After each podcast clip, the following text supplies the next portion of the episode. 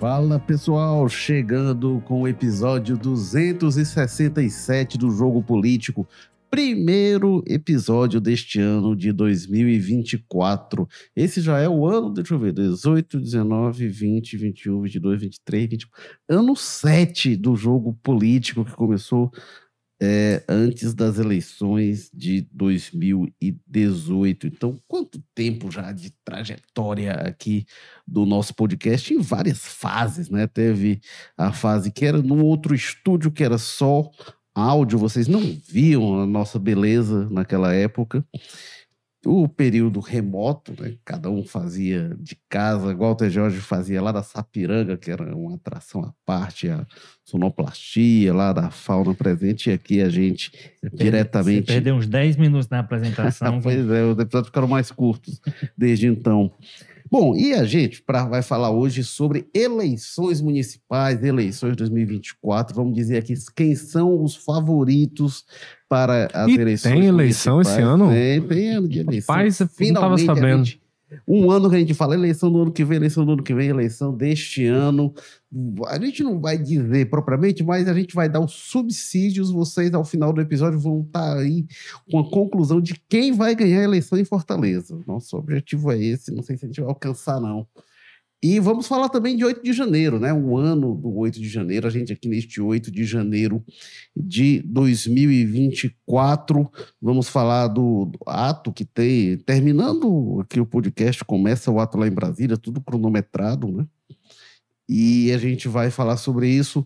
E feliz ano novo para todo mundo. Feliz aniversário. Feliz aniversário. Aniversário do 8 de janeiro. Feliz ano novo, Walter George. aniversário você vai ter que esperar mais um pouquinho é. para poder me, eu... me presentear. Se, se, se, é porque você está com um presente no carro para me entregar, pode entregar. Não tem problema não. não. Mas o aniversário é só em abril, viu? Enfim, é como você diz, vai acabar aquela dor na consciência que a gente tinha quando falava de eleição, como se a eleição fosse agora. Pelo menos a gente pode estar falando no ano da eleição. Pelo menos isso já está resolvido e vamos ver o que é que a gente. O que é que a passagem de, do ano passado para esse, o que é que projeta de processo eleitoral em 24 aqui no Ceará pessoal tudo dizia, não, isso aí é para o ano, ano que vem a gente resolve. Agora, vai, agora chegou, né? Não vamos poder mais ficar enrolando a gente, não. Walter Jorge, teve um episódio que você perdeu, viu? Um episódio especial aqui. A gente, na cadeira que você está, esteve o prefeito de Fortaleza, José Sarto, um episódio extra, no qual você não estava. Mas quem estava com a gente era Carlos Maza, colunista de política. Feliz ano novo também, Carlos Maza. Feliz aniversário também, não demora mais do que o do Walter ainda. Mas enfim, é isso. Estamos aqui para o ano 7 do jogo. Eu tô notando que o Érico tá doido por um motivo para beber hoje. Acho que o do tá Érico tá mais próximo, talvez seja isso. Então, é, mas... O mais próximo, mas ainda tem alguns bons meses aí. Mas é isso aí. Feliz aniversário aí para todo mundo que fez aniversário ano passado. Feliz ano novo. É um prazer estar aqui mais uma vez aí com os colegas, com o pessoal que acompanha a gente. Principalmente um salve todo especial para aqueles habituês né, que estão sempre com a gente aqui. O Emerson, o Domingo Sábio, o pessoal que sempre contribui bastante uma audiência qualificadíssima. É, e é isso aí, vamos estar tá aí ao longo desse ano que promete ser bem animado, né? Como o Érico bem lembrou, tem eleição municipal. Eu não estava lembrando muito bem disso, né, cara? Às vezes a gente esquece esses detalhes bestas pequenos, mas promete ser um ano bem animado. Talvez, é, igual, é, o Walter Érico, né? Querendo vender o nosso próprio peixe, não. Mas talvez é uma eleição mais animada que Fortaleza tem desde 2012, né? Quando a gente teve aquele arranca-rabo ali entre quase todas as forças políticas que estavam em disputa no Ceará naquela eleição. Foi o Mano e Roberto Cláudio para o segundo turno. Por uma peinha não foi Heitor Ferrer, tinham vários candidatos. Até o Renato Roseno, do PSOL, muito bem votado, acho que ele somou ali uns 12%. Enfim, uma eleição muito animada que eu acho que começou com Moroni e Inácio na frente, terminou que os dois foram lá para as rabeiras no final. Enfim, a gente deve ter um, esse ano uma eleição tão animada quanto aquela ali. Pois é a eleição municipal é muito mais legal, muito mais animada que as outras, né? Então a gente tem eleição muito viva em Fortaleza, mas no interior é mais interessante ainda. A gente vai ter que tirar um dia para falar de eleição no interior, né? O Iguatu do Walter Jorge mudando aí de prefeito na semana passada, né? Então tem é, muita coisa legal realmente. O Walter Jorge, depois a gente vai para o 8 de janeiro, que é um tema inevitável, mas vamos começar aqui traçando o panorama eleitoral de 2024. Se a eleição fosse hoje, quem que você acha que ia ganhar? É, essa pergunta fácil que você tem? Não, eu, eu só diria o seguinte: para fazer justiça com, com o quadro político de Fortaleza, Fortaleza costuma, é da tradição dela, oferecer campanhas bem interessantes, bem movimentadas, bem disputadas. Você teve ali naquela época do Juraci, você teve com o Ciro antes, saindo de um processo da Maria Luísa, hum, que aí, aí era, foi um período de relativa tranquilidade, de eleição e reeleição. A própria reeleição do Roberto Cláudio talvez tenha sido nesse sentido, porque houve uma, uma grande aliança em torno dele naquela, naquele momento. Mas é, em geral, as disputas, as eleições aqui, como há quatro anos foi, né? Nós tivemos eleição há quatro anos bastante disputada. O capitão Wagner deu muito trabalho para ser derrotado naquela, naquela campanha. Você tinha candidaturas. O que eu acho que é que esse ano, em relação a quatro anos atrás, o quadro complicou-se muito. Complicou-se no sentido de que você tem. Eu, eu projeto hoje pelo menos quatro blocos fortes quatro blocos com chances de, de irem para um segundo turno, né? Então, o que significa dizer que a, a gente está falando de quê? De a gente está falando em torno do, do, PDT, o bloco do governo, PT, o bloco do Capitão Wagner, e a gente tem esse bloco do bolsonarismo que a gente pode até não, não, não projetar que eles é, que o normal de a gente imaginar agora é que esse grupo esteja no segundo turno, mas é um, é um contingente de voto expressivo, com capacidade de viabilizar ou inviabilizar uma candidatura, com capacidade de, para onde se deslocar num, numa perspectiva de segundo turno, resolver a parada. Então, a gente tem esses quatro blocos que eu acho, e, e é um bloco muito ideologizado, então vai, vai dar muito trabalho na campanha, né, com o palanque que tiver. E aí a gente vai ter que ver também como é que estará aquela altura o próprio ex-presidente Jair Bolsonaro, tem uma série de coisas. Mas a preço de hoje, no, no, contexto de hoje, eu, eu, eu, coloco entre os blocos, entre um dos blocos fortes para. Em qualquer circunstância, eu entendo que vão chegar forte, mas vai chegar mais forte ou menos forte, conforme as coisas evoluírem em torno do, do ex-presidente Bolsonaro. Então a gente, a gente projeta é, uma, uma, uma um, um cenário tem uma série de nuances ainda. Por exemplo, quando a gente fala no bloco, o bloco do PDT, claro que a gente está falando da candidatura à reeleição do prefeito. O bloco do, do, do capitão Wagner é uma aliança que se faz em torno do nome dele, que tem todo o recall, tem aquilo que a gente sempre fala aqui em relação a, ao potencial da candidatura dele. Com relação ao PT, a gente essa, essa análise leva muito em consideração o nome que vai ser escolhido, né? Claro que isso foi declaração da semana passada do, do, deputado José Guimarães, que é uma pessoa muito influente dentro do PT, e aí ele traça lá o perfil, dizendo, ah, vai ter que ser alguém que tenha simpatia do, do, do Lula, do Camilo e do, e do Elmano, tem que ser alguém que una o partido, o PT no caso, e tem que ser alguém que atraia outros partidos para uma aliança. Então, está se desenhando uma candidatura, por exemplo, sendo a do deputado Evandro Leitão, vai ver a candidatura num bloco, numa aliança muito forte. Isso. Se for a Louisiana, tem o recall, tem não sei o quê, mas talvez alguns desses componentes que o, que que o Guimarães aponta, por exemplo, a possibilidade de unir o partido, é uma possibilidade menor, eu acho. Que tem uma clara resistência, por exemplo, de uma figura do porte do, do Camilo Santana, muito embora não tenha, eu imagino, nenhuma resistência do governador, tem alguma simpatia até do presidente, mas do, do Camilo Santana, que é um nome forte para essa decisão e que tem preferência, me, me, parece quase que aberta pelo, pelo Evandro Leitão, essa, esse, esse, componente de unir o partido, talvez a Luiziana. Mas, enfim, é, é, tirando um ponto daqui, fortalecendo ali. Agora, é uma, é, é, é uma figura com recall que o, que o Evandro não tem, e aí o que isso significa de bom de ruim a gente vai, vai ver quando a campanha acontecer com qualquer com algum, ou com a pré-campanha, já que o PT se propõe a fazer aí uma espécie de prévia ou uma disputa interna entre os nomes que estão colocados, né? Vamos ver como é que isso se evolui. Agora, de qualquer maneira, Érico, o que eu projeto é isso. Assim, a gente vai ter, na, dentro do que para mim é tradição de Fortaleza, é o normal que aconteça, a gente vai ter uma disputa muito acirrada e uma campanha interessante e movimentada, como diz o Massa, para nossa satisfação acompanhar. É, comentem ao vivo lá no YouTube, que eu vou lendo aqui o que tá. A gente já tem a presença do Domingo Sávio, boa tarde, boa tarde, Domingos. E também o, o, Ricardo Maia Ribeiro, desejando aqui bom programa. O Ricardo Maia é outro que sempre está com a gente, viu? Então a gente agradece. Comentem lá que a gente vai trazendo aqui nossas avaliações. Carlos Maza, o que, é que você abre aí para a gente falar sobre 2024? Mas o que eu quero, estou mais ansioso, curioso para saber é ver se finalmente essa questão da polarização, né, que já é uma realidade do Brasil há muitos anos, não estou dizendo que é uma novidade agora, mas vai conseguir adentrar com força, né? Porque o que a gente viu nas últimas eleições municipais foi que mesmo com o Brasil já envolto né, naquela questão toda, Lula, Bolsonaro e tudo mais, a gente viu um perfil de prefeitos eleitos nas capitais né, em 2020 muito distante disso, né? Acho que o PT não elegeu nenhum prefeito de capital e o grupo do bolsonarismo não elegeu praticamente nenhum também. A gente viu o contrário, foi uma, uma eleição muito marcada por políticos profissionais, né?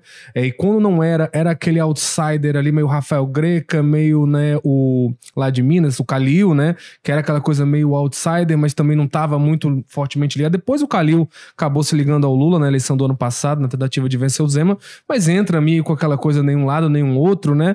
E o que a gente vê, você vai ver a lista dos prefeitos de capital brasileira, quase todo mundo ali é aquele esquema meio MDB, meio centrão, né? Você pega a lista que vários nomes, a grande maioria das pessoas não deve nem saber quem é. Em Vitória, o delegado Pasolini do Republicanos, que não é praticamente um cara radical, Marquinhos Trade é, em Campo Grande, né? Emanuel Pinheiro do MDB, MDB, Maguito Vilela do MDB em Goiânia, em Aracaju, Edivaldo do PDT. Enfim, não são pessoas praticamente que estavam no centro, apesar de a polarização já estar extremamente forte é, em 2020 e até no segundo turno, aqui em Fortaleza entrou um pouco isso, né? Porque o PT fez uma negação muito forte ali em votar no Capitão Wagner apoiou o Sarto, mas naquela época ainda não foi uma eleição muito marcada por essa questão. A gente não teve vitórias como, por exemplo, sei lá, um Cleitinho que se elege senador por Minas Gerais, única e exclusivamente por causa do Bolsonaro, né? Foi uma eleição ainda assim, políticos muito experientes, profissionais, e como eu falei, quando não era assim, não eram pessoas praticamente ligadas a nenhum desses polos. E aí a gente fica se perguntando, né, se isso é uma tendência da, da, da eleição municipal, se a eleição municipal os temas são outros, as pessoas estão preocupadas com o buraco na rua, né, com aquela coisa mais de proposta factível e tudo mais, ou se era só porque talvez o Brasil ainda tivesse, né, esse campo a ganhar, né? Que a gente vê esse ano que já começa muito animado, hoje aí 8 de janeiro, com ato lá em Brasília, bolsonarismo também muito atiçado nas redes sociais questionando isso. Enfim, eu fico me perguntando se esse ano vai ser o ano que a eleição municipal vai ser, digamos assim, contaminada por esses temas ou se ainda vai prevalecer aí essa lógica um pouco diferente na eleição municipal. Isso é um dos pontos que eu tô curioso para ver, mas de qualquer forma é, vai ser uma eleição muito animada, isso ninguém tem dúvida. Pois é, semana passada saiu, na verdade, foi, é, não foi antes do, do Réveillon, no fim de semana, no fim de semana do Réveillon, saiu é, uma pesquisa do é, Atlas, Atlas Intel. Fizeram pesquisa em vários municípios, várias capitais, inclusive Fortaleza. E é uma pesquisa, eu acho que foi uma pesquisa muito é, intrigante em vários aspectos. Deixa eu pegar os dados aqui, porque é, acho que tem coisas para a gente observar. A pesquisa Atlas, ela trouxe, deixa eu ver aqui, eles fizeram dois cenários né, das eleições em Fortaleza. Então, o cenário 1, um, é, Wagner, um, um, praticamente com Evandro Leitão e o 2 com Luiziane Lins. Então, quando tem o Evandro como candidato, o Wagner tem 28%, eu vou, eu vou tirar os quebrados, tá? 28,6%, o Sarto 25,6%, eu vou tirar os quebrados, tá? Então, o Wagner 28%, o Sarto 25%, o Evandro 14%, o André Fernandes 12%, o Célio Studart 1% e o Eduardo Girão 1%. No cenário 2, com a Luiziane, o Wagner fica um pouquinho para baixo. Ele tinha 28 com o Evandro, ele fica com 26. O Wagner segue com 25. A Luiziane tem 15, um pouquinho acima do Evandro, 14, o Evandro 15 Luiziane, né? O André Fernandes, 14, ele sobe um pouquinho e o Girão segue com o, o, o Célio Studat. Quando o candidato é a Luiziane, o Célio Studat sobe bem de 1 para 4 e o Girão fica lá com seu 1%. É, e no cenário de segundo turno, é, o Wagner supera a Luiziane é, e o Sarto e Wagner praticamente igual. O, o Sarto se sai bem em todos os cenários e o, com o Wagner ele praticamente ele, ele empata. Então, é, tem, tem muita coisa para a gente ver aqui. É interessante. Poxa, o Evandro aparece lá em cima. Vale destacar que o partido da pessoa é colocado. Então tem um recall aí do PT que puxa claramente o Evandro. imagino que no, no Evandro não tem esse, esse percentual de voto espontâneo das pessoas conhecerem, enfim, não, não acredito. Ah, e eles não fizeram nenhum cenário sem o Célio Studart. Isso foi uma coisa que me chamou a atenção. Porque o PSD, em princípio, é um partido da base e, e que o Domingos Filho, tudo que ele tem dito é que quer estar tá na base, quer estar tá na, na, aliança governista, né, na aliança do Camilo é humano. Mas não sei se o Atlas está com alguma informação aí, não fizeram cenários sem o Célio Studart. O Célio Studart estudou, é, disputou a eleição passada e foi forte. É, e, bom, bom, alguma coisa mais que você comentaria, o Walter Jorge, dessa pesquisa? Não, eu, eu acho que pesquisa, ela, ela, ela é quem baliza as decisões nos partidos, sem dúvida nenhuma. Agora, ela, claro que ela tem que ser relativizada, principalmente. Bom, o, o contexto de segundo turno, eu, eu sinceramente eu desconsidero essa altura, né? Que a gente sabe que aí é um é uma, é uma disputa que é muito influenciada por uma série de aspectos que não tem pesquisa que consiga captar a essa altura. Mas os de primeiro turno, eu acho que aponta essa dificuldade que eu, que eu, que eu, que eu, sobre a qual eu falava antes, principalmente no âmbito do PT. Não vai ser uma decisão fácil do PT é, tomar, porque a discussão da deputada federal Luiziane Lins é de ser candidata. A pré-candidatura dela é para valer, não é uma pré-candidatura colocada lá para poder demarcar a posição, não sei o quê. É uma candidatura. Claro que se deve trabalhar com a possibilidade de, de o presidente Lula, por exemplo, se achar que, influenciado pelo, pelo senador e ministro Camilo Santana, que deve intervir para poder ver se ela se ela abre mão em função de outra coisa e tal, etc. É, é uma possibilidade. Agora, eu acho que a questão do, do, do, do, PT, porque o deputado Evandro Leitão foi colocado no PT, e isso a gente já discutiu um pouco aqui. Isso vai, a gente já discutiu uma vez aqui com o, com o Deodato, que é ex-presidente do PDT, do PT de Fortaleza, e, e pensa mais ou menos nessa linha. Né? O PT é um partido muito difícil de você entrar nele com essa perspectiva de entrar com a candidatura no pacote. Né? E isso é o que levou o Evandro Leitão para dentro do partido. Isso determinará a resistência. Ah, e, a, e aí a pesquisa, eu acho que tem um grande valor a essa altura, de quantificar isso de maneira clara. Quer dizer, ele tem que um nome, ele tem uma disputa a fazer antes de virar candidato. Essa disputa é dentro do PT, é com um nome forte, é com a liderança que tem disposição para briga, que já brigou em outras circunstâncias até mais desfavoráveis para viabilizar uma candidatura e se impôs dentro do partido, que tem vida e tem respeito dentro, dentro do PT.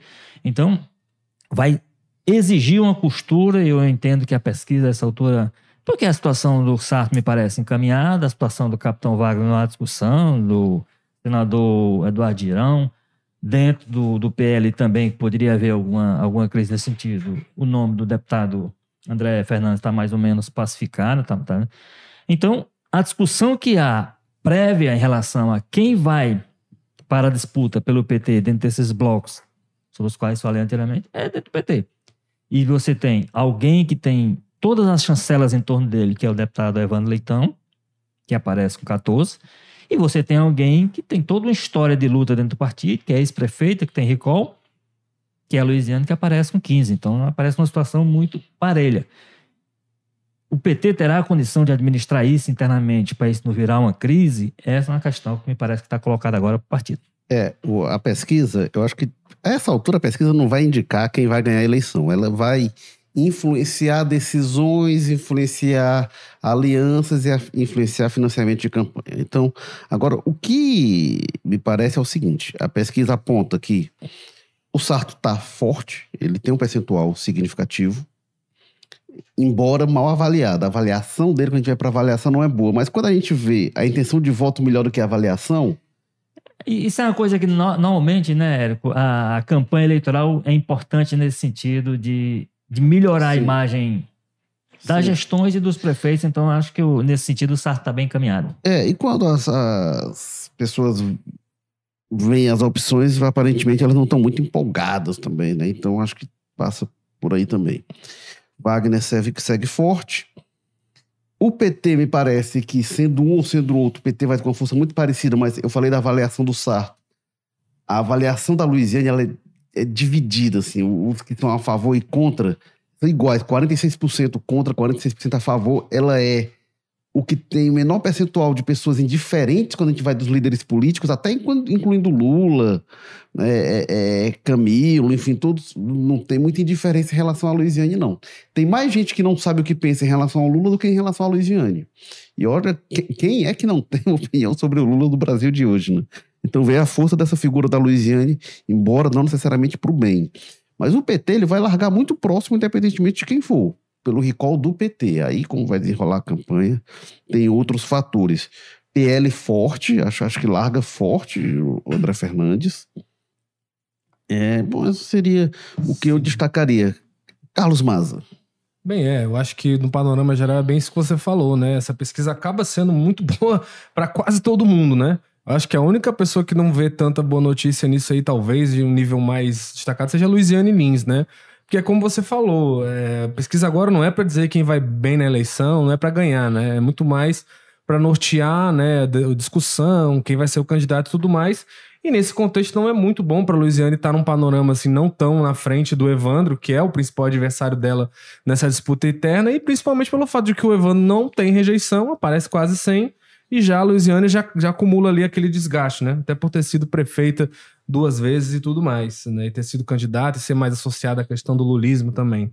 É, e, tá, a gente tem um lado positivo e um lado negativo, né? Então eu acho que nesse ponto acaba que a pesquisa é uma notícia pior para ela, enquanto para os outros quase todo mundo é bom, né? Wagner tá na frente, mesmo com a entrada do André Fernandes. André não tomou tudo que poderia tomar dele pela questão do bolsonarismo, né?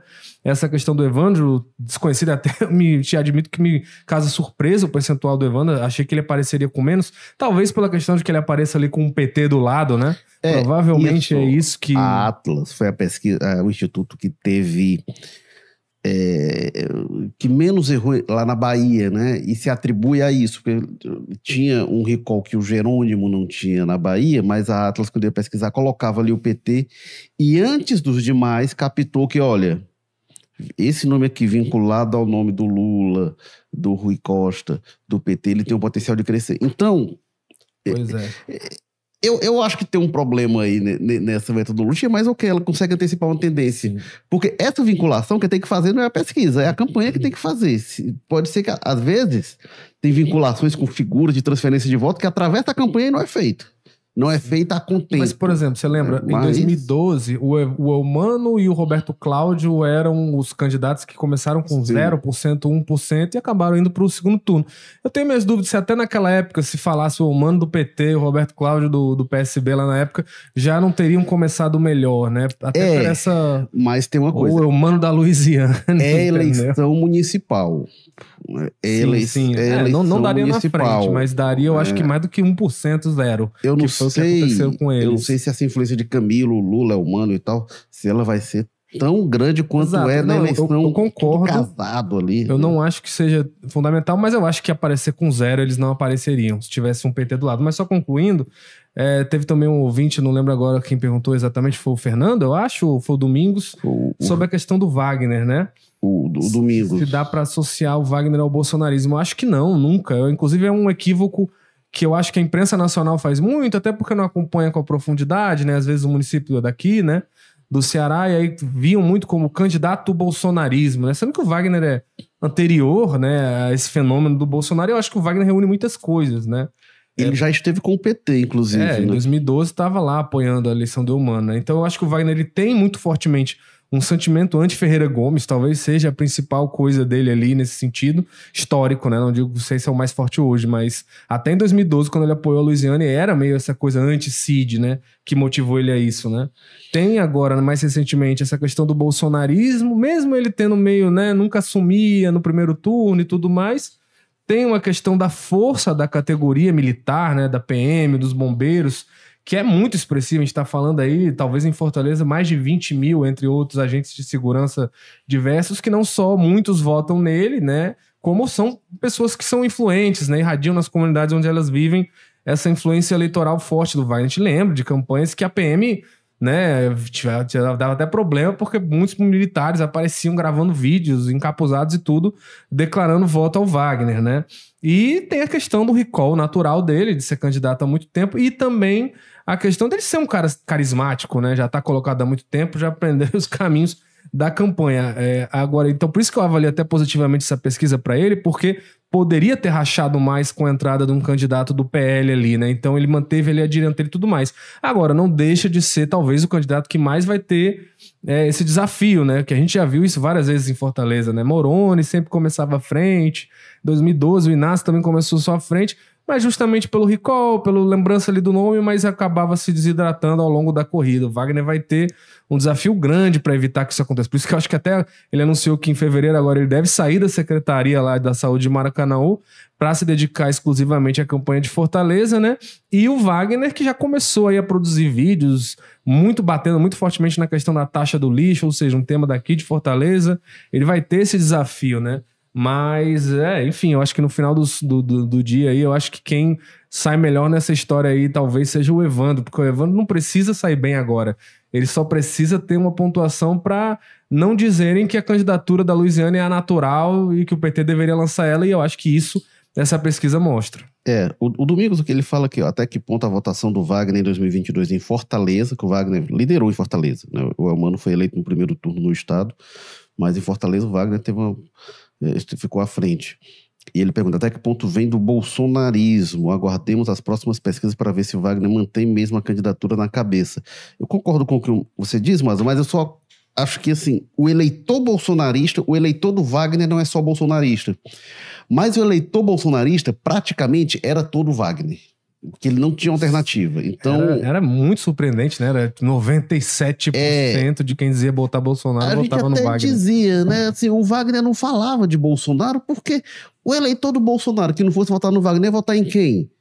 Era no PT, no, no, no, nos Ferreira Gomes ou ia votar no, no, no, no, STU, no PCB? Não tinha opção, não tinha opção.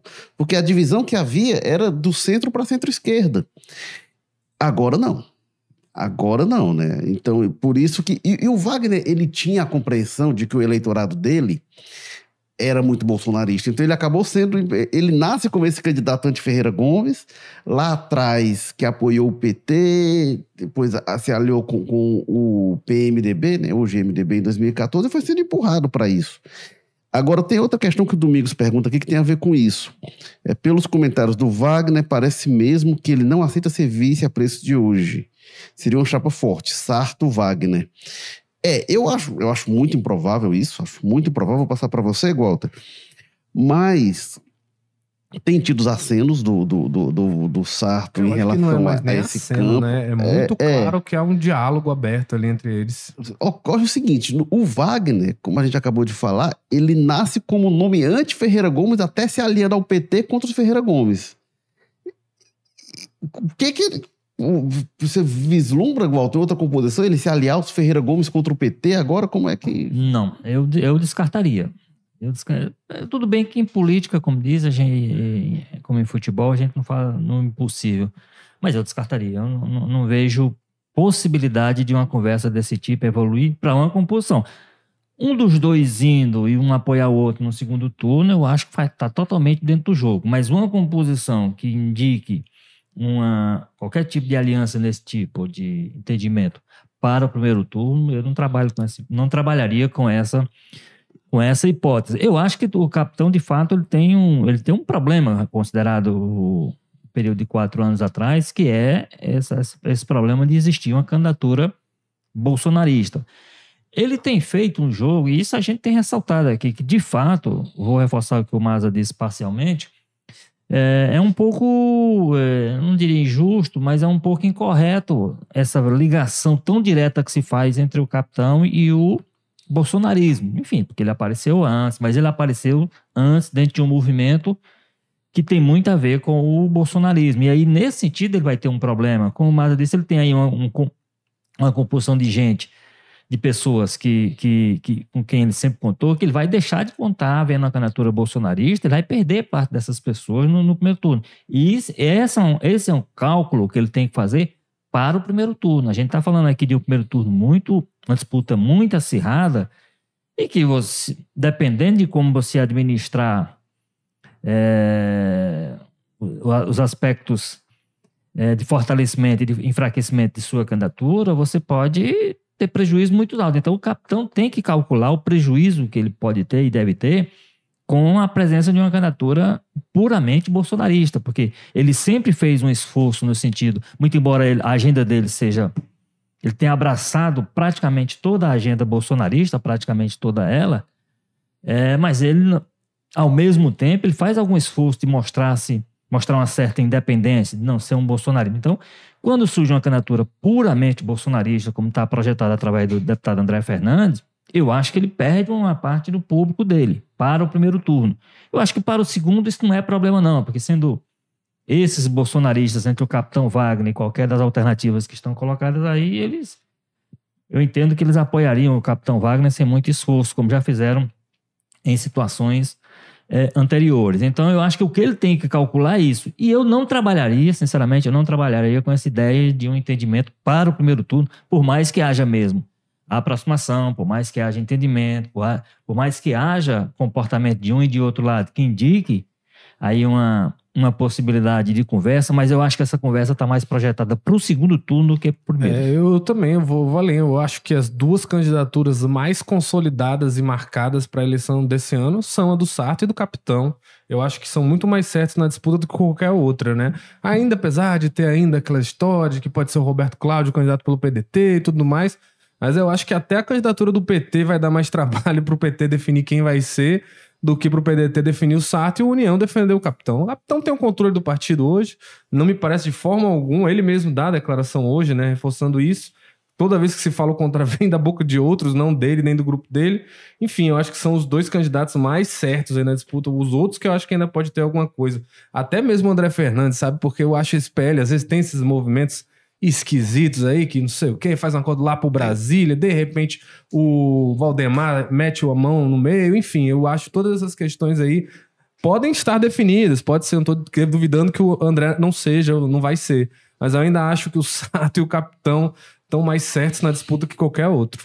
Ah, pois é, e a minha impressão é que o, a conversa do Sarto talvez seja mais fácil com o bolsonarismo do que com o Capitão Wagner em alguns aspectos justamente por essa trajetória anti-Ferreira Gomes que marca muito a trajetória, a trajetória do Wagner. O Wagner tem uma boa relação, a relação com a Luiziane é muito boa.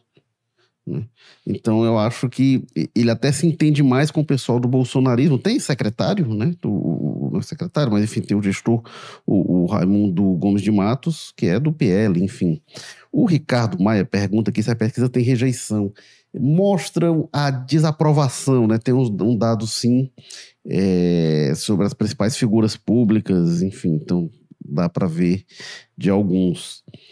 É, o Cleison aqui falando do PT, defendendo. E o Ricardo pergunta né, se o PT vai ser ortodoxo com Luiziane e Guilherme, ou modernizar com Evandro ou a Larissa Gaspar. O é, que, que você acha, o Carlos Maza? Você acha que no PT tá mais para quem, hein? Rapaz, é, para mim, é porque o PT é um partido muito sui generis, né? Você não pode nunca bater o martelo nada, até porque a, a, militância, quando entra, mexe muito influência. O que pode dizer é, entre as lideranças do PT, é claro, não tem discussão, não tem debate. O candidato é o Evandro e acabou. Você olha os líderes principais, Camilo ali já está totalmente comprometido a campanha do Evandro, não é de hoje. Ele não vai falar abertamente ali por uma questão de não sei o quê, mas vai para o aeroporto, quem vai buscar é o Evandro, chega nos eventos, o Evandro está dirigindo. Foi a mesma coisa que o Camilo fez com a Isolda, né? O Camilo não tem muita. É, como é que chama? Muito sutileza. Ele deixa bem claro que o candidato dele é o Evandro. Onde ele vai, ele carrega. E o principal liderança política do Ceará no PT hoje, né? Por mais que o Guimarães seja o líder partidário ali da burocracia, mas a figura política dos votos e da relevância é o Camilo, não tem pra onde correr. Ministro do Lula, um dos ministros mais alinhados com o presidente, estourou de voto no Ceará todinho, seria meio maluquice o PT não dar um respaldo a essa liderança, né? Seria um PT meio autodestrutivo. É claro que, por exemplo, quando a Luiziane resistia ao Camilo, chamava ele de Ferreira Gomes lá atrás, né? Ali indiretamente e tal, e tudo, aquela guerra fria entre os dois, o Camilo ainda era muito à sombra do Cid do Ciro, de fato. Hoje não é essa situação. Camilo tá lá no, no, braço do Lula, toda a live do Lula, o Camilo tá dentro, tá junto, tá falando com destaque. Então ele é um petista relevante hoje no cenário nacional, não é mais um, um Ferreira Gomes, que é mais Ferreira Gomes do que o PT. Então esse, até esse discurso é, ruiu um pouco nos últimos anos. E, e, o Camilo deixa muito claro isso. O Guimarães já deu sinais, né? É sempre aquela coisa meio off, mas disse a gente precisa de um nome novo.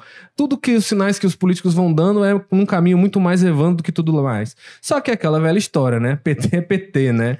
É, e os, os, os, militantes, os filiados que vão decidir, e a gente sabe que quando o pessoal se organiza e faz barulho, a coisa costuma dar, né, é, reviravoltas inesperadas. A própria candidatura clássica, que sempre é lembrada, da Luiziane, lá em 2004, contra a vontade do Partido Nacional, que queria apoiar o Inácio, contra várias das lideranças do partido local, e houve outros momentos. O PT, mesmo nos últimos anos, queria apoiar, né, ou construir pontes em, alguma, em, alguns momentos com o Cid Gomes lá no PDT, e a Luiziane sempre arrastou o partido para ter candidatura, com muita facilidade na capital, enfim. Mas hoje eu acho que entre as lideranças principais, né, vai depender de quanto os militantes vão ter influência nesse processo. É, o Evandro é o, o candidato claro para eles, né? Enfim, mas tem os desafios. Eu, né? acho que a, eu acho que a liderança petista mais pressionada nesse contexto todo aí, eu acho não, é, isso é evidente. Certeza, é, o, é o governador, é o Mano de Freitas. Exato. Por quê? Quando a ligação histórica dele com, com a própria Louisiane, né? lembrando que ele foi secretário, foi, ele, lembrando que ele foi candidato a prefeito, escolhido por ela, num contexto em que ele era, tinha nome mais forte, inclusive. Tinha nome mais o Arthur forte, é, nome mais exatamente. forte do que ele. É, e num contexto é assim, naquele, naquele momento ele não era ninguém, ele, ele era um, um, um, auxiliar importante da gestão dela, mas não tinha tido, ao contrário de agora que ele era deputado já com alguns mandatos.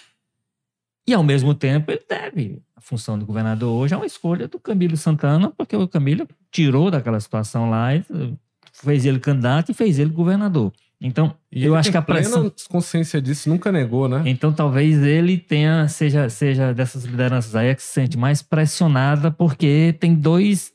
Uma disputa onde tem dois lados que ele daqui a pouco será, será pressionado a decidir para qual lado, mas ele talvez não gostasse de o Walter, o Elmano, é, ele esteve aqui no Povo, foi um dia antes Na do mesma Sarto. Foi, não, um dia antes do Sarto vir, ele esteve aqui e deu uma declaração que eu achei muito relevante nesse sentido. É, logo depois ele se encontrou com a Luiziane e lá em Brasília e ele disse que não defenderá e não ocorrerá, segundo ele, no PT, uma decisão de cúpula. Qualquer decisão passará pela base, passará pela militância, não será um acordo de cúpula. Porque o que muita gente vinha dizendo era: olha, não, se for acordo de cúpula é Evandro tranquilamente, mas se for para base a coisa se complica, enfim. Então é realmente uma manifestação. É, se, eu acho que tem tudo para sair curto-circuito entre Camilo e Luiziane. É, principalmente é, a Luiziane, acho que foi na eleição passada, né? A Luiziane explorou a imagem do Camilo. O, o Camilo queria apoiar o Sarto desde o primeiro turno, e a Luiziane usou no horário eleitoral como candidata do PT, ela usou a imagem do Camilo na campanha. Imagino que o Camilo não tenha gostado muito, mas também não foi chegar a dizer, opa, não use. Ah, ele era nome do PT, enfim. Mas a Luiziane, ela foi candidata as duas vezes sem ter, as duas últimas vezes, né, em 16 e em 20. sem ter apoio do Camilo. Camilo defendia o acordo com o PDT, com Roberto Cláudio depois com o Sarto, e se ausentou da campanha. A Luiziane, ela tem o, o sentimento de que, é, sobretudo em 2020, se o Camilo entra na campanha a favor dela, ela chegaria ao segundo turno. E ela teve para chegar no segundo turno, mesmo sem. É, nas pesquisas, até determinado momento ela estava ali bem para ir para o segundo turno contra o Wagner. Acho que é uma avaliação que não está errada, não. Se o Camilo, o Camilo, com a força eleitoral que ele estava ali em 2020 e que se confirma em 2022, se ele entra na campanha pela Louisiane, é fato que é, acho que daria um impulso realmente muito grande. Não sei se para vencer, enfim. Agora, tem um elemento aqui que o Domingos também coloca, o Domingos Sávio, ele fala da possível federação é, PP, Progressistas, União Brasil e Republicanos. É, e pergunta: havendo a federação, será que a decisão penderá para Wagner, para o Chiquinho ou o Zezinho? É, eu não sei se a federação sai agora, porque as federações estão olhando muito para a eleição nacional, né, a próxima, 2026. Mas essas federações que estão aí, elas estão entrando nesse jogo, né? Porque realmente são três partidos com vertentes diferentes, com comandos ali. E é uma questão que eu acho que se pegar a união do Patriota e do qual foi que o Patriota se fundiu agora? Foi com o PTB, né? A, união do Patriota e o PTB ficou dois anos para ser julgada pelo TSE. Eu, imagino que uma super federação PP republicanos demoraria um pouco também, né? Não seria, talvez não sairia tempo hábil para agora, né? Tem que também essa questão de prazos do TSE e tudo mais, que eu acho que o pessoal para a eleição desse ano já não conta com nada, né? De, pelo menos de obrigação, é, né? O que, é, o que pode é o pessoal fazer, a, fazer a federação e projetar, é, e projetar as alianças que eleitorais é, em função dela, né? Isso Mas eu, não... eu imagino acontecendo no caso do PSB e o PDT. E PDT, que é o que estava discutido era isso, assim, não seria uma federação para valer no ano que vem, mas seria uma federação com seus efeitos já de alguma forma Exato. impactando para 2024. Porque aí no caso o PSB e o PDT poderiam é. perder as duas principais prefeituras de ambos. Então, nesse caso, eu acho que sim, mas nesse aí do PP, União e tal, é republicanos é muito maior, né? Não sei se essa questão não pode ser, vai atrapalhar, atravancar e uma candidatura. E a tendência histórica desses partidos, desses três é onde eles aí, têm candidato é de respeitar, é, de respeitarem os, é, os acordos locais. É né? a velha história, né? Do é. que é cada estado tem é, sua realidade é, local. É difícil que haja uma imposição nacional para que é. O Ricardo pergunta aqui se a teimosia do Sarto em cobrar a taxa do lixo pode aumentar a rejeição. Ah, mas sem dúvida, eu acho que é um, um ponto dos pontos mais fracos que o Sarto tem para trabalhar. É, agora, o Walter, deixa eu. Isso você tratou. A gente tem hoje três candidaturas do campo da direita, né? A do PL, três pré-candidaturas: PL, Capitão Wagner e o Girão também. Muita gente tem dito, olha, dessas aí a gente acredita que pelo menos uma sai. E quando a gente vai para pesquisa, a uma que tá para sair seria a do Girão. E aí, se, se isso ocorrer, o Novo é um partido que inclusive tem restrições a alianças nem podia, não sei, teve mudança de estatuto aí, mas o novo não podia se aliar a ninguém, tinha que ter candidato, e para ter candidato tinha que cumprir, tinha uma seleção lá, depois eles mudaram um pouco isso. Então não sei se é tão simples assim essa retirada de candidatura do Girão eventualmente ocorrendo. Teve um ato é, que era do Capitão Wagner, mas não lembro agora que foi que, que o Girão tava, que, que, reuniu. Foi o próprio evento da candidatura do Eduardo Girão. Do pré... Girão. Foi esquisito, porque era um é, evento, evento do PL, né, na verdade. Era um evento para lançar o, o Girão candidato do novo, né? Só que metade da plateia que tava lá eram senadores e deputados do PL. E tava o pessoal do União Brasil, foi, o, Carmelo, o Sérgio Moro, foi, né? O Moro, o capitão. Então foi até esquisito, porque era uma, um evento para lançar o Girão, mas você via na prática o que parecia ali era uma disputa entre o PL e o União para ver quem o Girão vai aderir, né? É, mas então, Walter, o que, é que você acha que vai acontecer com a direita? Você acha que vai com dois candidatos, vai com três, vai com um? O que, é que você acha que pode acontecer? Olha, eu vou começar falando qual é a minha tese. A minha tese é que todo partido deveria ter candidato. Primeiro turno devia ser para todo mundo se lançar, apresentar sua plataforma, defender suas ideias, seus programas e tal, etc. Mas é uma tese que, evidentemente, não tem qualquer tipo de respeito na, no cenário eleitoral brasileiro. Dito isso, eu entendo, até por esse, por esse relato aí do Maza, como foi o lançamento da candidatura do senador Eduardo Girão, que a tendência é desses três grupos, eu, eu acho que o grupo do, do, do bolsonarismo vai com sua candidatura até o final. E tem, isso tem sido dito, Walter, por uma coisa pois que é. eu acho que faz muito sentido na linha do que você fala, que assim, o, o, PL até fez, e o partido do Bolsonaro, na verdade, que era o PSL, né? Hum. Lá atrás fez até composições quando estava no poder, na presidência da República, dependia mais de alianças. Agora, uma vez na oposição, como isso foi para o PT, ele precisa é, tá aparecer. Livre, tá livre das amarras, então, na livre das amarras, dessas amarras que o poder é, impõe. acho que isso faz muito sentido. Mas, o Bolsonaro é questão de sobrevivência, pois até, é, né? o Bolsonaro, eleger ele tá, que ele puder. Ele está intervindo, né, assim Ontem mesmo, final de semana mesmo, teve um evento no interior do Rio, acho que foi no interior do Rio, de uma cidade lá que inclusive está uma crise dentro do partido, porque o Bolsonaro fez uma intervenção para poder entregar o partido a um empresário local e impor uma candidatura local contra o prefeito, que é do PL local. Então ele está atuando muito fortemente. Uma cidade como Fortaleza, por exemplo, não abriria mão. E eu acho que é isso, assim, eu, eu, esse grupo vai ter o palanque dele, né? Vai manter sua mensagem, vai defender o Bolsonaro, vai defender as ideias que ele defende e tal, etc. Numa perspectiva de ver na disputa mesmo para valer o que acontece no segundo turno.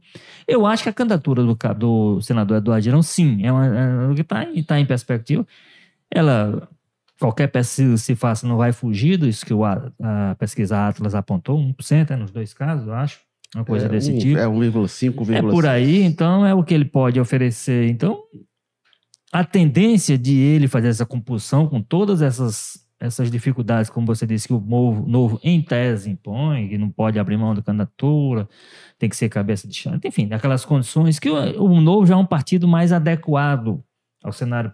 Isso aí era o novo, quando surgiu de fato, era um partido ultra rígido, com processo de seleção de candidatura que era um negócio Totalmente contra coligações, é. né? Pois é. Então, hoje é um partido mais inserido dentro do cenário. E dentro disso, eu acho que. Eu, acho que, eu gostaria que a candidatura fosse levada até o fim, que ele, como eu disse, em, em, acordo com a minha tese, que todo mundo devia ter candidato, que ele se apresentasse como candidato, defender suas ideias. Mas o que eu gostaria não está em discussão. O que está em discussão é: eu acho que é a tendência é que ele seja mesmo procurado por essas duas linhas e que faça uma composição com uma ou com outra. Dessas três, então, eu diria que duas eu teria candidaturas como certa. A direita vai estar bem representada na campanha. Ô, Carlos Matos, você acha que a candidatura do Girão está com cara daquela candidatura dele a presidente do Senado? exatamente, eu concordo com o Walter. Eu acho assim que. Eu falei, né, que eu, eu, eu acho que ainda, é, ainda pode ocorrer do André Fernandes não ser candidato, mas eu, se for minha opinião, eu acho que ele vai ser. Bolsonarismo também tá com essa intenção, por tudo que o Walter já falou bem aí. É, e o Wagner também pelo nome consolidado. O Girão, que até, até né, por, pela questão ali de todos os sinais que ele mesmo deu, né, vem dando, de que ah, ele elogia muito o Wagner, né, já falou que eles têm diálogo e tudo mais. Acho que a tendência é muito maior é o Girão acabar dando aí esse apoio ao, ao ao Wagner no, ainda no primeiro turno. E tem aquela história. Falou, acho que não foi só essa vez, né? Duas vezes o Jean se colocou como candidato à presidência do Senado. E aí no último segundo tirava não, a candidatura para apoiar alguém. E aí, no caso, ele tirou para apoiar um bolsonarista, né? O Rogério Marinho, nessa última. Então, pode, será que veremos o mesmo movimento? Mas o que eu vejo é, é o pessoal do Girão é muito alinhado, conversa muito com o capitão. E eu acho que o Girão tem uma questão de gratidão também, né? Não foi na mesma forma que o Camilo pro humano, claro, mas na eleição do Eduardo Girão para o Senado ele teve muito apoio do capitão lá para, enfim, organizar tudo. Isso. Bom, é, e o Girão vai ter de ver também o futuro político dele, né? Porque aquela coisa, ah, o Senado é mandato de oito anos, já se foram cinco. A gente está no sexto ano de mandato do, do Girão como senador. Ele disse que não quer ir para senador mais uma vez. Pelo menos dizia lá atrás, né? Não sei agora então, qual vai ser o futuro político do Girão? É uma coisa para a gente acompanhar. É, agora, a gente já está. É, passou aí uns 50 minutos mais ou menos do episódio. Walter Jorge, eu não queria que a gente terminasse na data de hoje sem falar de um ano do 8 de janeiro, né? Dos atos golpistas de 8 de janeiro é, de 2023. É, terminando aqui o, o, jogo político, começa o ato lá em Brasília, né? Não sei se foi esse o, o critério, mas agora às 15 horas, o grande ato que se pretende fazer é, para marcar um, um, ano da data, com presença, o Lula puxando muito, com o Pacheco, o Arthur Lira informou hoje que não iria. É, governadores de oposição, alguns irão, com Eduardo Leite, o Romeu Zema confirmou a presença. O Ibanês teve mudança, até quando eu acompanhei, o Ibanês estava dizendo que não ia porque está de férias. Está de férias, é. Quem, quem, quem está no governo é a Celina né? Leão, é. Que pareceu uma coisa chocante, eu diria. Né? O Ibanês foi afastado do cargo, acusado é, de responsabilidade para aquele absurdo ali. Mas, Walter Jorge, o que, é que você nos diz sobre 8 de janeiro, um ano depois?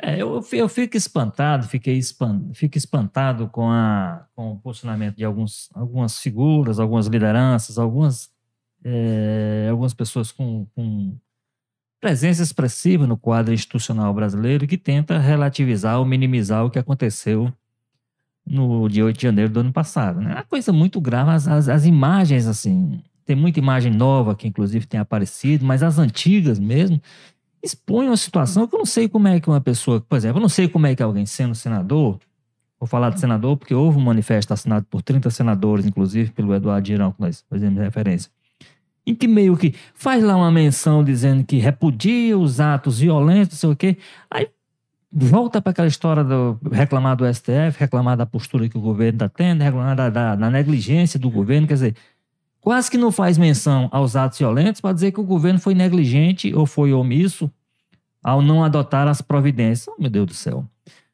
Aquilo que aconteceu no 8 de janeiro não foi um ato isolado do dia 8 de janeiro. Aquilo não foi uma coisa que as pessoas amanheceram no dia 8 de janeiro, ah, vamos, vamos ali quebrar o Congresso. Não, houve, houve um clima, houve uma caminhada que levou aquele, aqueles acontecimentos.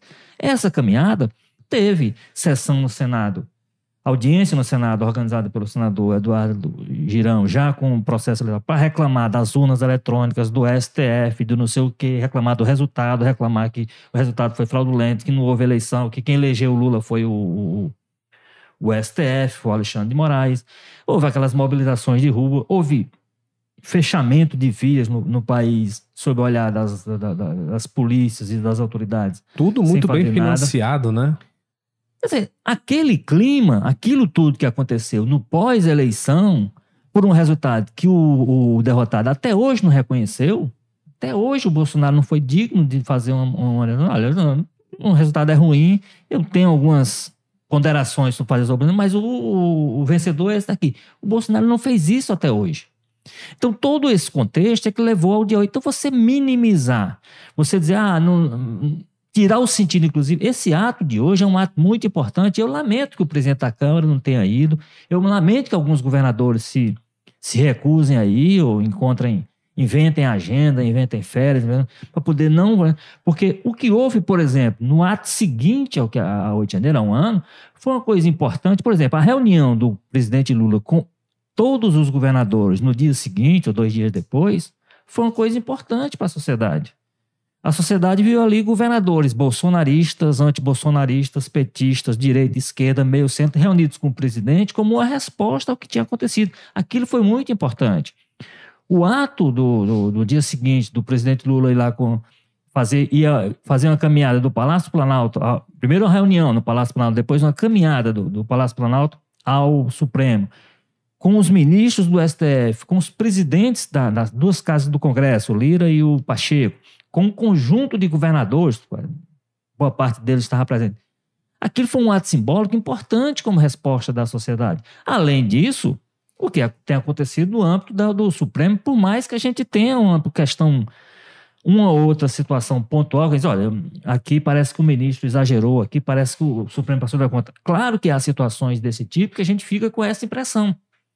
Agora, no geral, a atuação do, do Supremo tem sido fundamental para a gente dar uma resposta. Hoje mesmo, mais uma operação, né?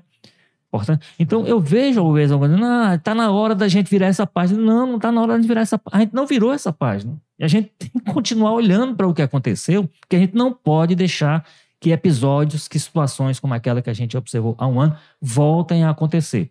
Nós estivemos às portas de um golpe de Estado. A gente precisa ter consciência disso.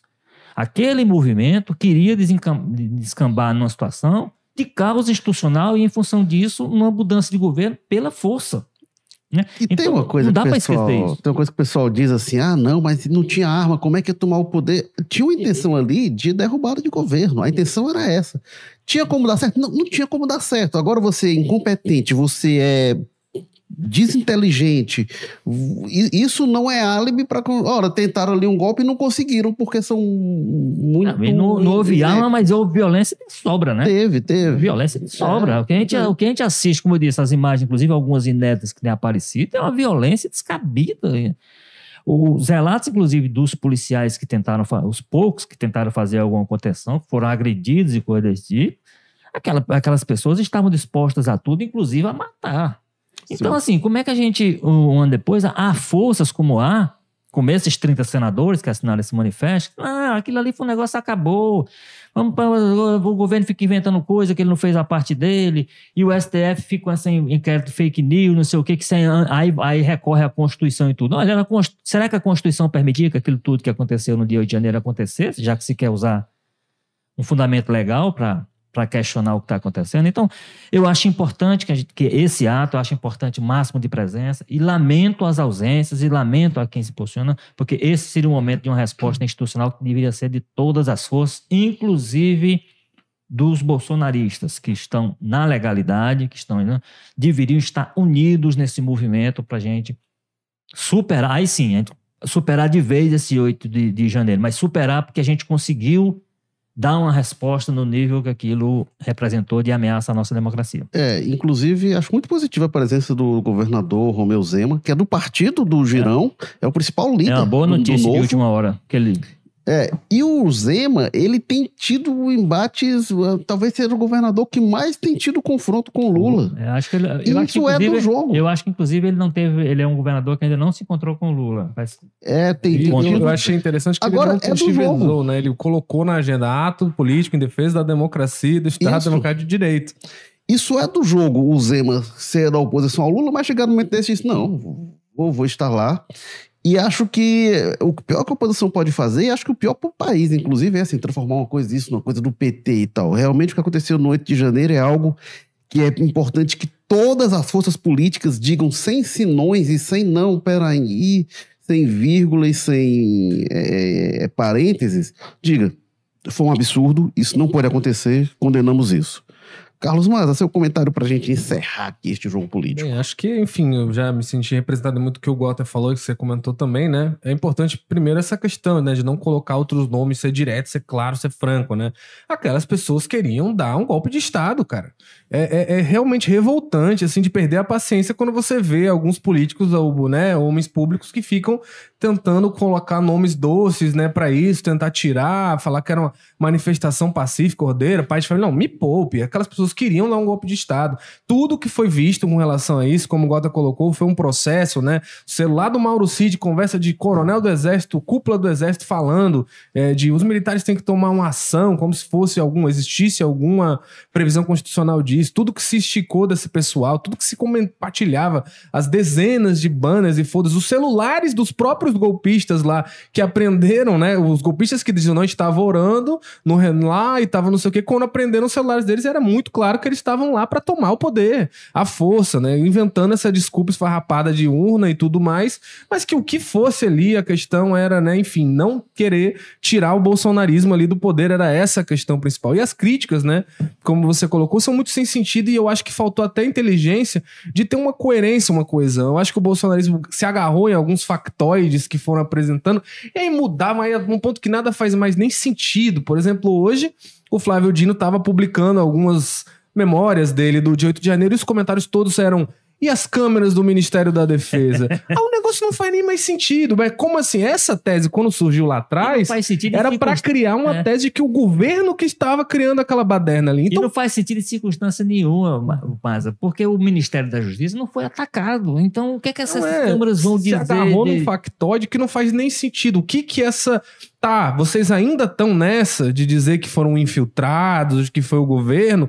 Tá, então deixa esse povo ser preso e condenado. Se eles são infiltrados do PT, não, faz mais nem sentido. É uma coisa que se agarrou em um factóide, um chavão de rede social que a pessoa repete ali áudio náusea e gosta e manda nos grupinhos de WhatsApp, mas até para a própria narrativa que eles querem criar não faz mais muito sentido. Eu acho que é a mesma coisa da vacina, né? A gente teve dezenas de deputados e senadores bolsonaristas que eram anti-vacina, ajudaram efetivamente ao, ao índice de vacinação do Brasil, que sempre foi referência, despencar nos últimos anos e depois o Bolsonaro que comprou as vacinas, o Bolsonaro que vacinou. Aí eles próprios depois, o Bolsonaro fala hoje, esse ano passado, né, 2023, depois de tudo aquilo, depois que ele perdeu a eleição por causa da postura dele com a vacina, ele fala: "A vacina tava dando lítio, não sei o quê, e vai para onde?" Sinalizando uma fake news de que vacina. Aí o pessoal quer convencer que o Bolsonaro foi responsável pela vacinação. Não, enfim, é, esse pessoal não consegue manter uma própria coerência, né? Os factoides muitas vezes vão entrando na contramão um do outro e eles se perdem ali. E eu acho que hoje a gente vê muito nisso, né? E é lamentável que senadores da República assinem manifestos coadunando esse tipo de coisa que eles mesmos diziam o contrário pouco tempo atrás. Eu acho que o mais importante de destacar, só terminando, é que o alvo não é o Lula, né? O alvo não é o Alexandre de Moraes, ou CPF Alexandre de Moraes. O que foi atacado ali era a instituição STF qualquer pessoa da República que se mostrasse contra ali os desígnios do Bolsonaro sofreria o mesmo tipo de pressão e ataque. A gente viu o Bolsonaro atacava ferrenhamente a Câmara dos Deputados quando estava na mão lá do Rodrigo Maia. Aí passa para Arthur Lira, a relação a outra já muda, né, a relação, porque na época do Rodrigo Maia os bolsonaristas era fecha a Câmara junto, né? Todo deputado é vagabundo, é ladrão. Aí quando muda para um cara mais alegrezinho ali, mais que discute com o Bolsonaro, aí arrefece um pouco a pressão sobre a Câmara. Ou seja, esse pessoal não, não tá preocupado com Câmara, não tá preocupado com STF nem nada. É o que for contra o desígnio dessa pessoal, do que eles desejam para a política, eles vão atacar, eles vão querer destruir. Então, nesse aspecto, a sociedade brasileira tem que dar uma resposta dura de dizer: você pode tentar, mas assim, ó, tem esse crime aqui, abolição violenta do Estado Democrático de Direito. Tem esse crime aqui, golpe de Estado, que não foi criado pelo Lula, não foi criado pelo Alexandre de Moraes. Você infringiu um crime que, somando aqui, amigo, você vai ficar 14 anos na cadeia. E 30 dos, dos, dos, condenados, né, dos presos lá pro lado já estão condenados, com prisões ali que vão até 17 anos de cadeia, de prisão, e outros 29 já começou o julgamento e tem dois votos para cadeias também, até mais grave que a primeira leva, né? A gente tem até uma cearense que tá lá no meio, que o Moraes votou para 14 anos de prisão a ela, e tudo indica que vão referendar quando o STF voltar de sessão agora. Então é importante sim, não tem essa história de anistia, de virar a página com gente que estava disposta a fazer esse tipo de coisa que fez. E eu acho que é aquilo que você mesmo falou agora e escreveu até muito bem, né, Érico? É o lance que parece que o problema foi ter dado errado, né? Até na crítica de muitas dessas pessoas, o fundamento da crítica é que deu errado, né? Porque se tivesse dado certo, tava tudo bem. Esse foi o Jogo Político 267. A gente agradece o Felipe Castro, que estava aqui na técnica. E para acompanhar mais do trabalho do Carlos Maza, ele está todos os dias. O Carlos Maza agora tem duas colunas. Tem a coluna vertical, que sai todos os dias no jornal de papel e tem no Povo. E mais mês o newsletter também. Carlos Maza. E ainda assim a newsletter do Povo, que ele também de vez em quando faz, não é todo dia, mas ele reveza lá sempre é, análises de Carlos Maza e o Walter Jorge. O Walter Jorge escreve menos, mas não com menos qualidade. Aos domingos está sempre a coluna dele. De vez em quando tem um excepcionalmente. E eu tô lá de terça a sábado no eu, jornal eu, de eu, papel. Eu, ao contrário do Maza, eu preciso de inspiração para escrever. Né? então eu eu, eu sou mais.